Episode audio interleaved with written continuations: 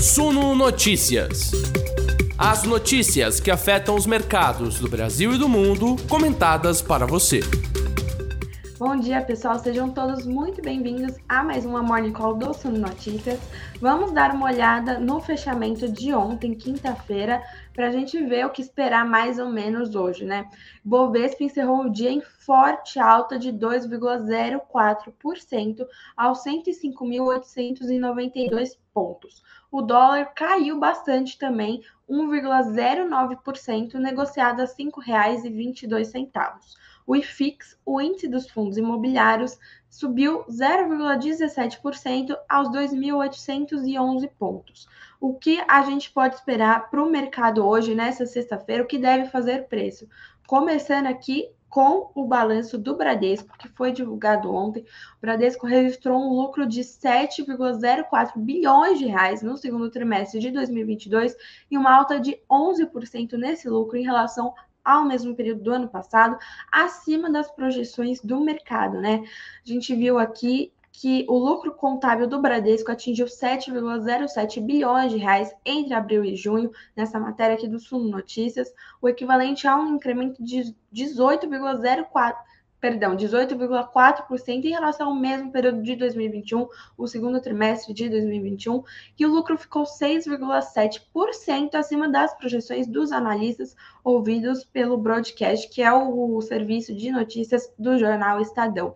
De acordo com o balanço do Bradesco do segundo trimestre, o resultado veio com o desempenho da margem financeira com clientes, das receitas de prestação de serviços, das operações de seguros, além do controle das despesas operacionais. É, o que a gente pode é, frisar aqui é que o, a carteira de crédito foi expandida, apresentou um crescimento de 17,7% em 12 meses, chegando a 855,4 bilhões de reais. Além do, desse crescimento da carteira de crédito, o Bradesco atribui o avanço ao maior spread, que é a diferença entre custo de captação e juros cobrados dos clientes, e a chamada taxa média cresceu 1,1 ponto percentual em um ano para 10%. Por outro lado, a tesouraria do Bradesco é, teve perda de 587 milhões de reais no segundo trimestre de 2022 e acho que o ponto mais importante aqui, as receitas de prestação de serviços tiveram um crescimento anual de 6,7% e totalizaram 8,9 bilhões de reais. A despesa de provisão para devedores duvidosos, a PDD, expandida, anotou um aumento de 52,4% no período e atingiu 5,3 bilhões de reais. O resultado foi positivo, é, acima das projeções, mas a gente tem que ver o que o mercado vai levar em conta hoje e como isso pode afetar o setor bancário, que é bem forte no Ibovespa, nosso índice acionário né, da Bolsa Brasileira, e fica de olho nisso hoje que deve fazer preço. É, notícia da Petrobras, vocês sabem, importantíssimo, Petrobras, grande peso no Ibovespa. A Petrobras publicou ontem um edital para a Assembleia Geral Extraordinária Virtual que irá eleger oito dos onze membros do Conselho de Administração e o presidente do conselho, né? É super importante. A gente está, inclusive, bem perto de eleições. Lembrando, a Petrobras é estatal, a União tem a maior participação na empresa e Petrobras influencia muito a nossa bolsa. É, Petrobras divulgou isso, bom ficar de olho nisso.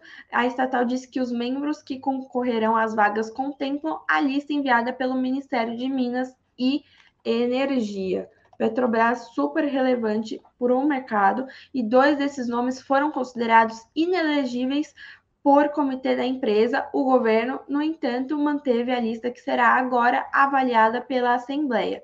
Vamos ficar de olho nisso, que é, vai demorar um pouco, mas faz preço. Hoje também tem eleição para o Conselho de Administração da Eletrobras. A Eletrobras foi privatizada nesse ano, era uma estatal de energia aí comandada pela União, mas agora é, foi privatizada, vai ter essa eleição para o Conselho de Administração. É um assunto importante, a Eletrobras está na bolsa aí, costuma fazer preço também. Esse evento, segundo o Itaú BBA, é chave para os próximos passos após a privatização, pois serão esses os responsáveis pela contratação do novo CEO e pela definição de estratégia da companhia para os próximos anos. Lembrando que a próxima eleição é, do conselho né, será apenas em 2025.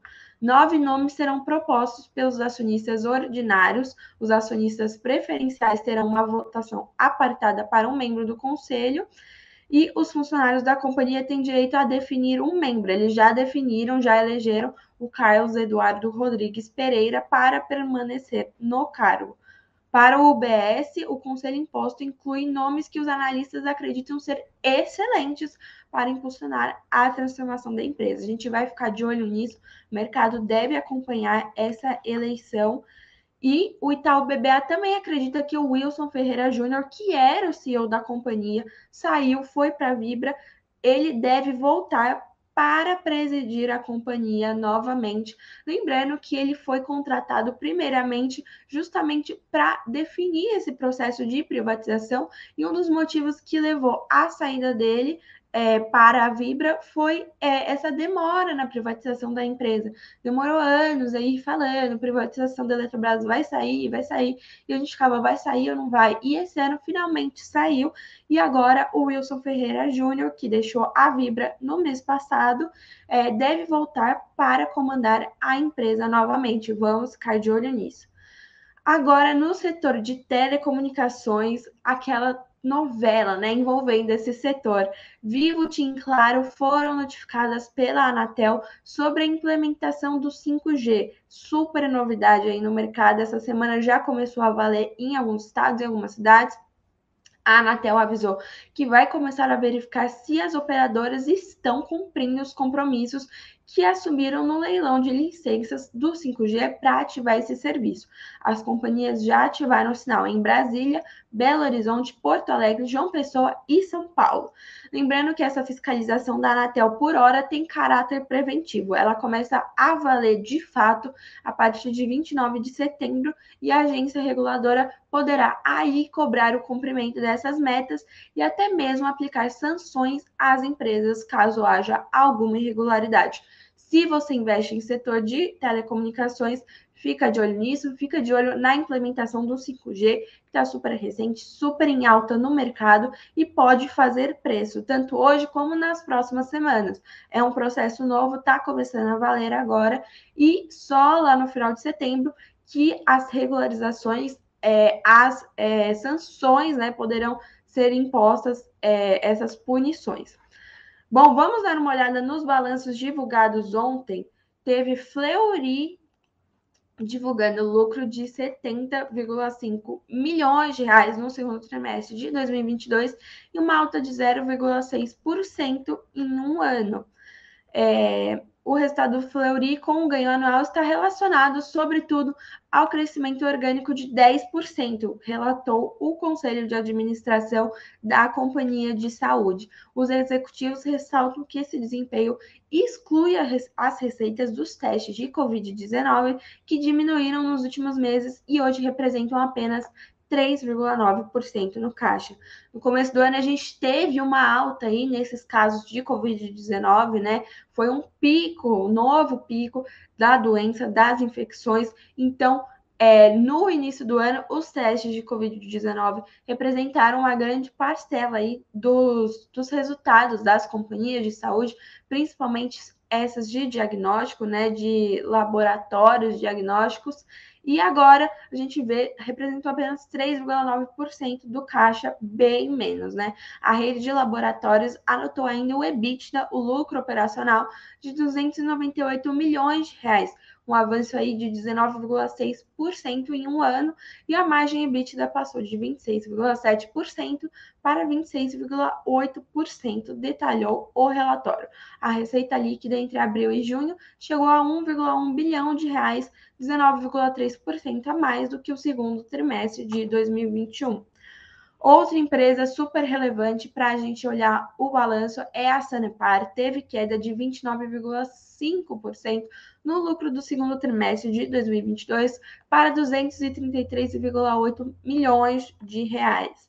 É, a receita líquida alcançou 1,3 bilhão de reais no segundo trimestre de 2022 e uma alta de 6,7% em relação ao mesmo período do segundo trimestre de 2021 a Sanepar relatou que o aumento na receita operacional líquida foi afetada por quatro fatores: revisão tarifária, reajuste tarifário, crescimento dos volumes faturados de água e esgoto e aumento no número de ligações.